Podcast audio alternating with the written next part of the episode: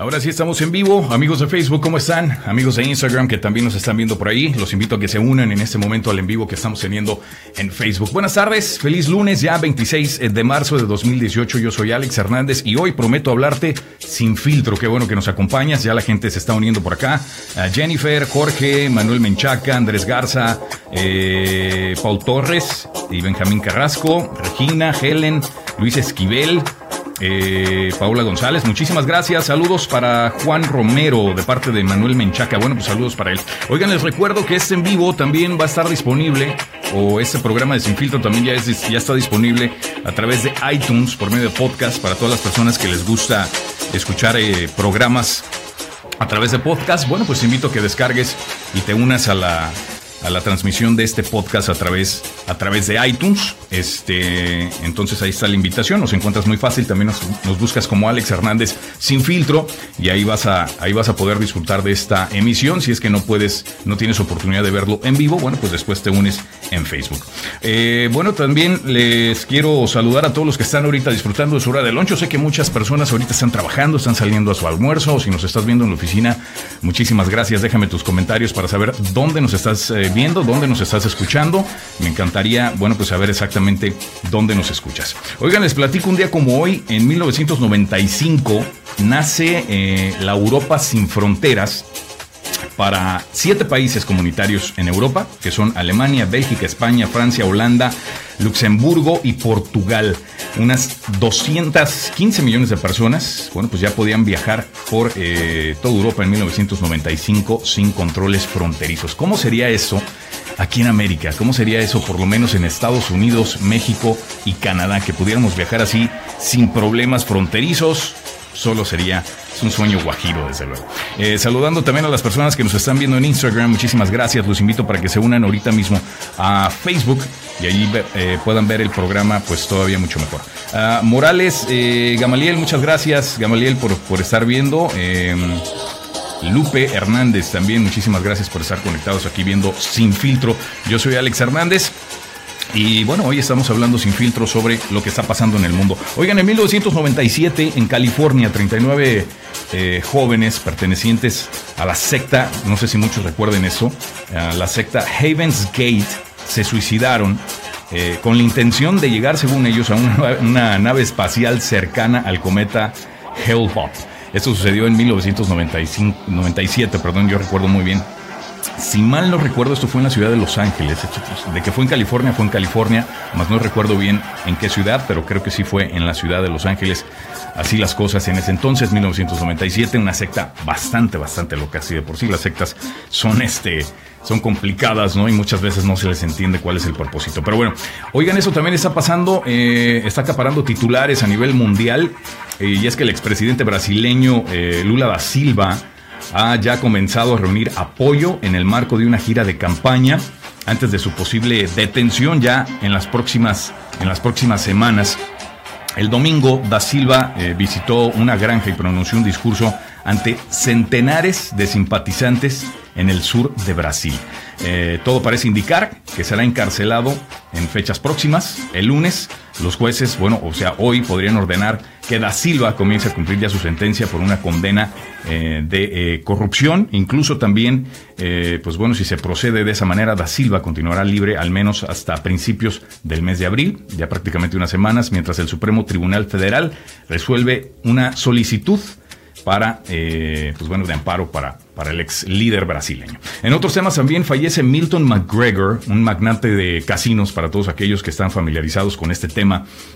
Él eh, es, era un célebre magnate de casinos en Alabama que estuvo envuelto en litigios por máquinas de bingo eh, por acusaciones de irregularidades electorales y falleció a sus 78 años de edad. La firma de relaciones públicas Direct Communications informó que McGregor falleció ayer domingo en la comunidad de Montgomery.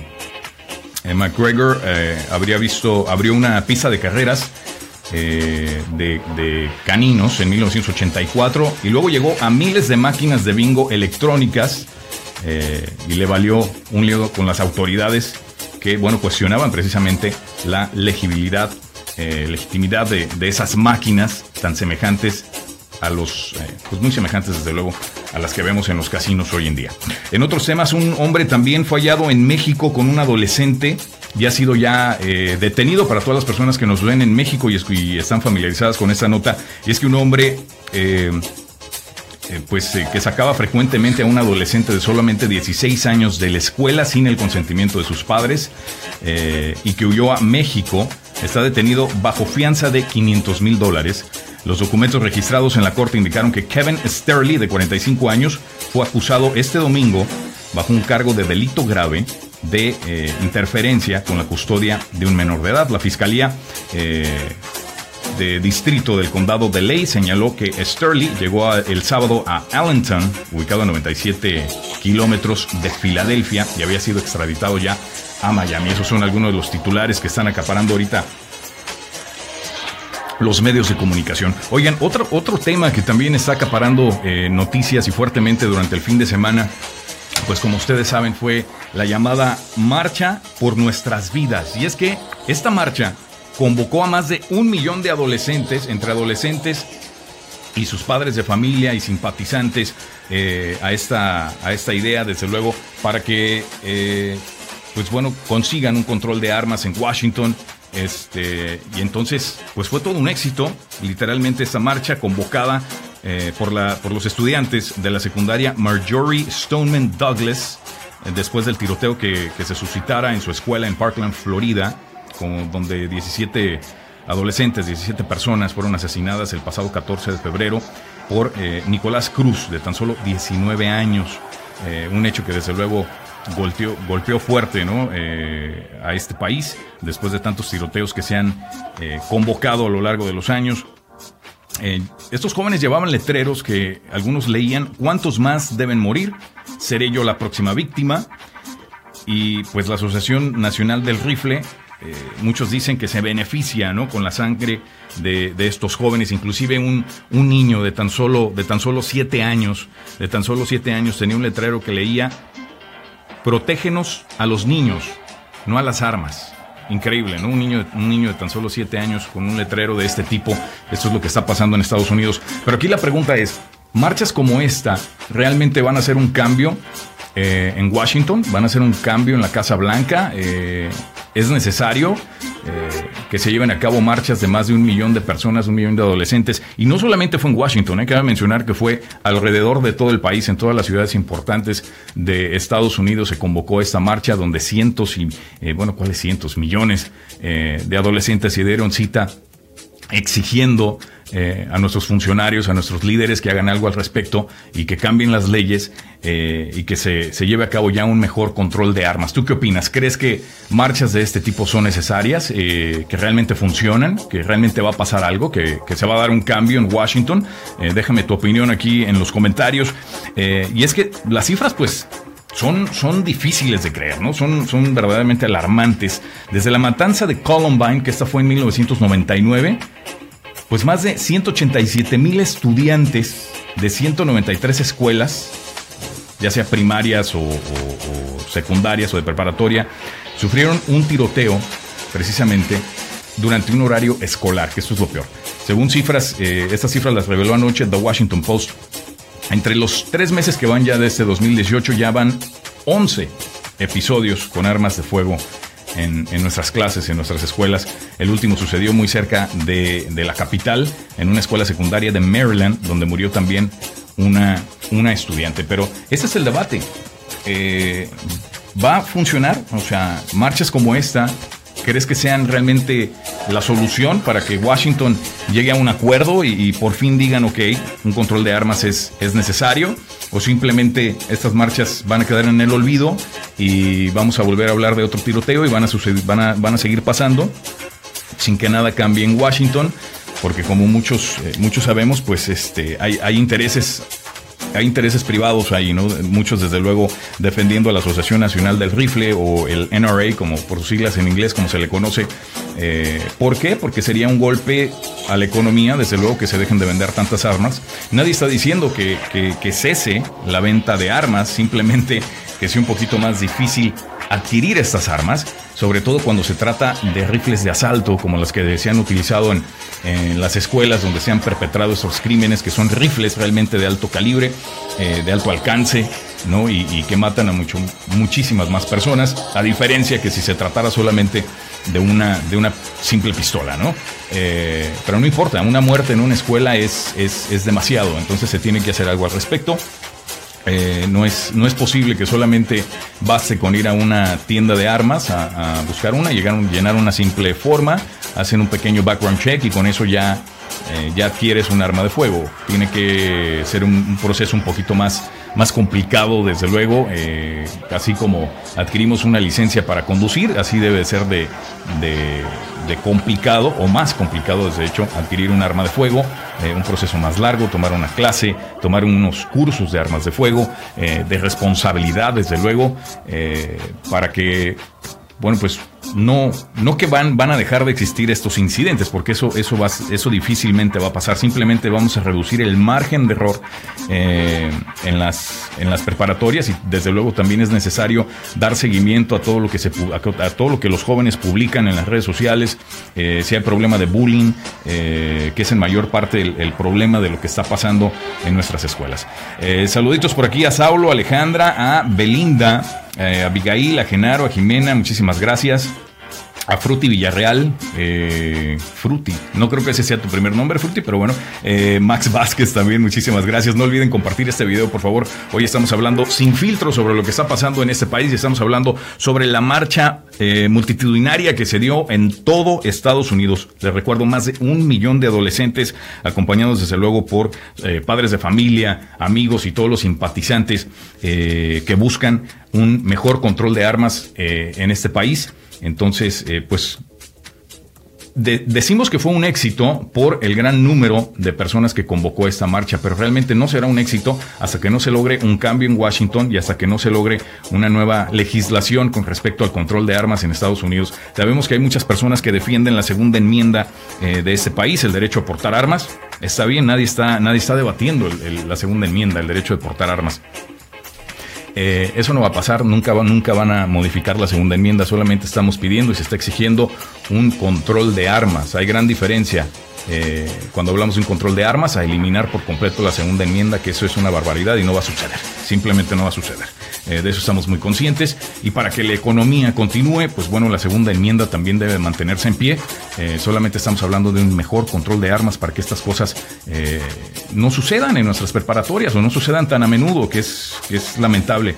Ahí está la cuestión, eso es lo que está pasando en Estados Unidos con esta marcha, que solamente solamente en la capital del estado, solamente en Washington, se convocó a un poco más de medio millón de personas. Entonces, la mayor parte de esta marcha se convocó en la capital eh, del país, que es donde tenía que haber estado eh, enfocada esta marcha, y, así fue. Entonces, si esta, si esta marcha inicial no da frutos de inmediato, estos adolescentes deben seguir, deben seguir todavía eh, convocando más marchas y seguir tocando la puerta de, eh, de todos eh, los funcionarios en este país para que se dé, para que se dé eh, un cambio y creo que a ellos se les debe de unir también otros funcionarios, ya sea demócratas como el ex vicepresidente de Estados Unidos, Biden, quien desde luego está apoyando esa marcha y a quien le preguntaron este fin de semana si realmente estas marchas pueden convocar un cambio y él dijo que absolutamente,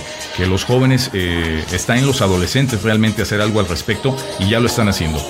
otra de las maneras en que esto puede funcionar es que todos estos adolescentes que hoy están marchando, eh, que el día de mañana salgan a votar. Ese es cuando realmente, eh, ahí es donde realmente se va a ver un cambio en Estados Unidos, cuando todos estos adolescentes que hoy están saliendo a las calles a marchar eh, y ya se están registrando para votar, salgan a votar en las próximas elecciones, sobre todo en tres años, ¿no? cuando sean nuevamente las elecciones presidenciales y ahí se va a notar un verdadero cambio. Esperemos que todos estos jóvenes así lo hagan. Eh, saludo a todas las personas que nos están acompañando en estos momentos. Si estás en de lunch, muchísimas gracias. No olvides dejarnos sus comentarios. Eh, a mi compañero Julio eh, Libera, que está en México, muchas gracias Julio por estar viendo. No olviden compartir. Eh, Jimena, Genaro, a todos ustedes que se están uniendo, muchísimas gracias. Dice saludos desde Matamoros, Tamaulipas, Regina Morín Alvarado. Regina, muchísimas gracias, te mando un abrazo. un abrazo hasta Matamoros. Por favor, no dejes de compartir este en vivo. Manuel Menchaca, bueno, pues ya lo mencionamos. muchas gracias y les recuerdo que estamos también, estamos también en iTunes por medio de podcast nos puede seguir escuchando. Qué rico es el café, ¿verdad? Bueno, sobre todo al mediodía. Yo, lo tomo como si fuera agua, lo estoy tomando todo el día.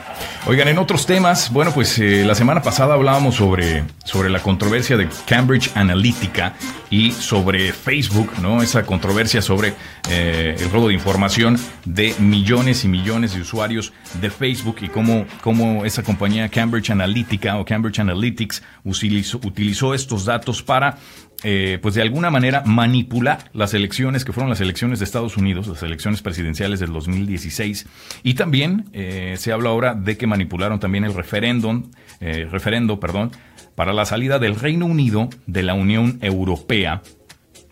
pues bueno, ahora siguen saliendo pues más noticias al respecto, ¿no? Y es que una un estudio, un reportaje especial de Channel 4 eh, pues bueno, está revelando conversaciones precisamente que tuvieron eh, pues estos eh, directivos de, Cambridge Analytics y cómo usaron precisamente todos estos datos para este alcance masivo. La compañía está siendo cuestionada sobre si usó esta información personal para influir, como les repito, en el resultado de las elecciones presidenciales. Según en su página web, publican que trabajaron en más de 100 campañas en países de todo el mundo. Más de 100 campañas en todo el mundo.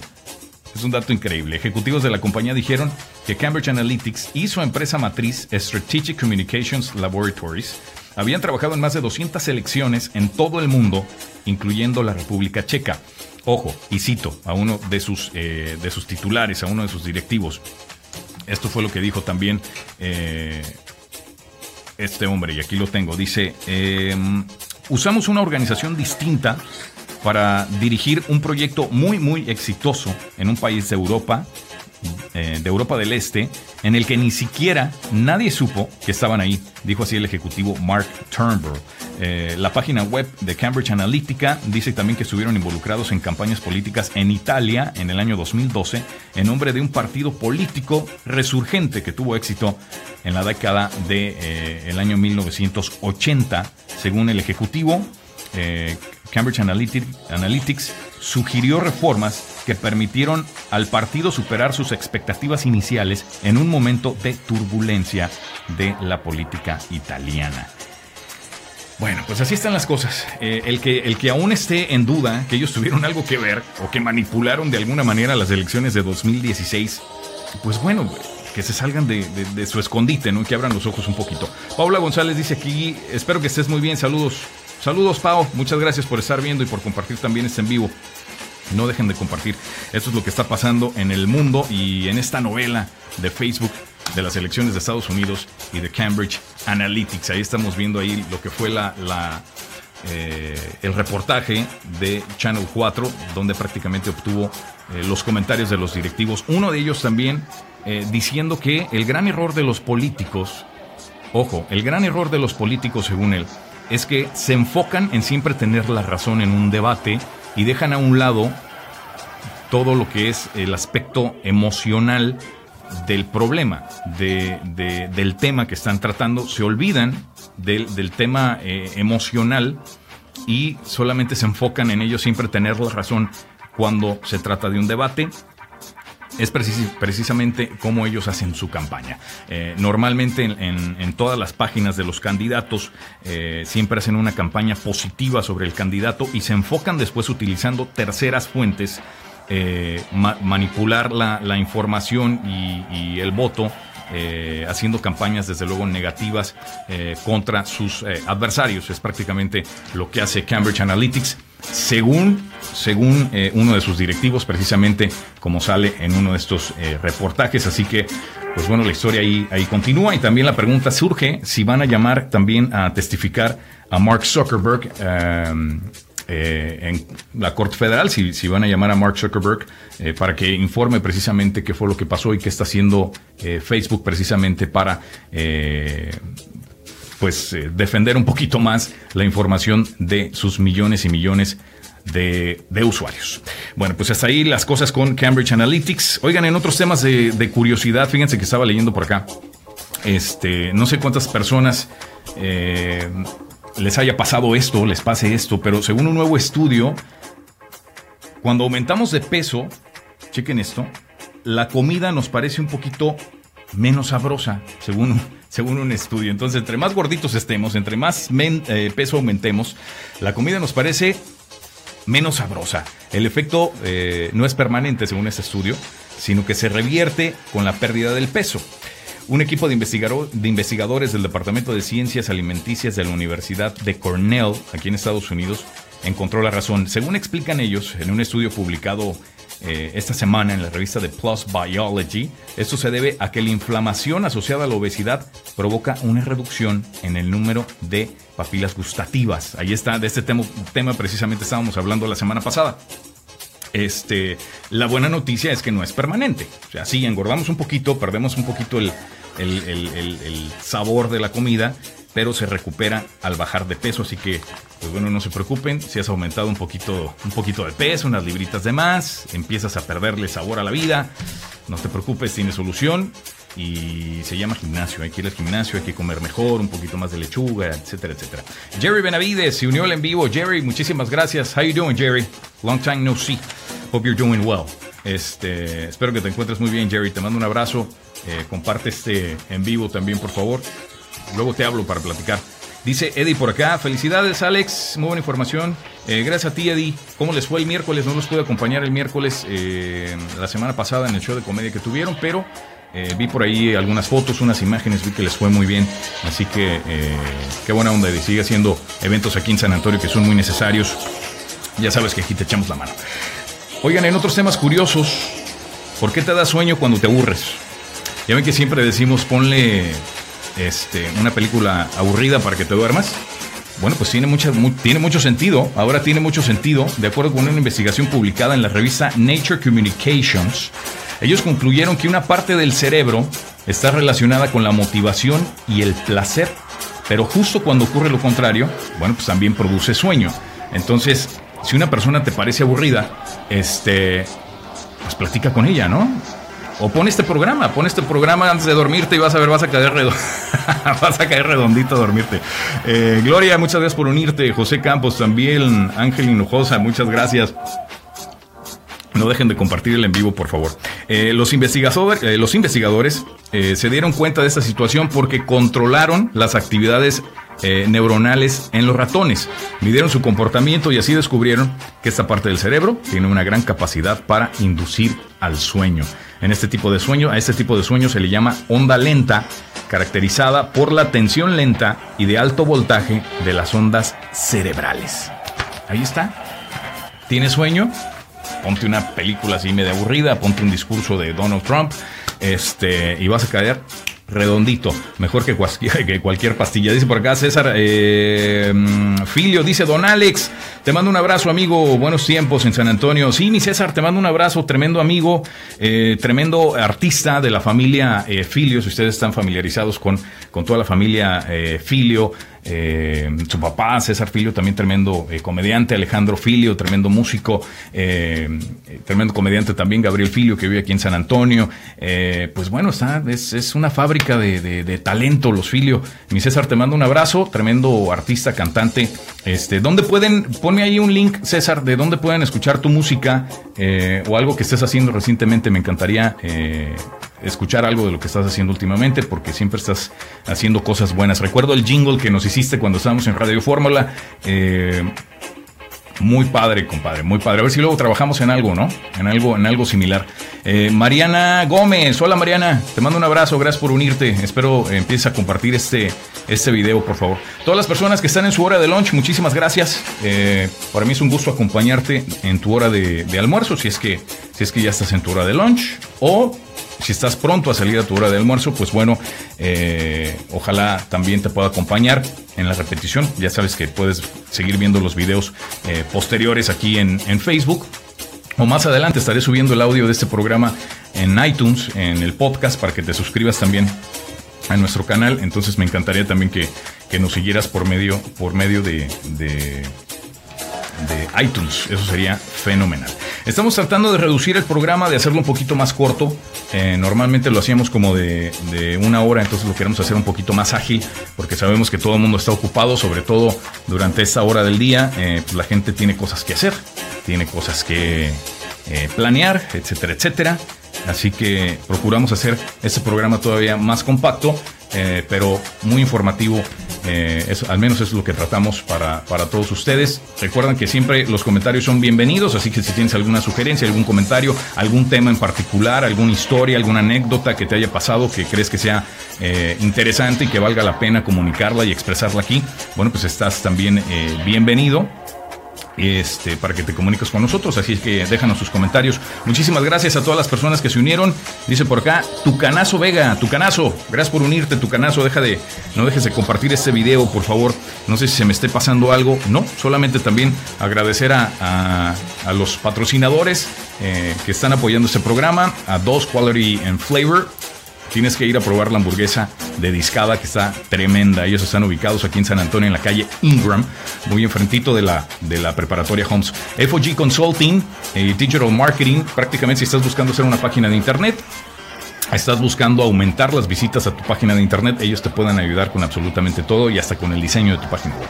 Eh, oportunidades de patrocinio, bueno, pues esas están disponibles, ahí tienes el teléfono. Si tienes un negocio y buscas una oportunidad de patrocinio aquí en el programa, pues bienvenido, comunícate con nosotros, aquí te echamos la mano. Eh, bueno, ya les había comentado los podcasts eh, en iTunes, así que ahí está todo, todos los comerciales, ya los dije, la información ya te la di y te dejo para que continúes con tu día. Yo amenazo con regresar mañana martes, donde estaremos hablando sin filtro al mediodía. Muchísimas gracias por acompañarme y por favor no dejes de compartir este en vivo. Buenas tardes, mejor fin de semana. ¿Cuál fin de semana? Mejor semana. Inicio de semana. Nos vemos mañana. Bye.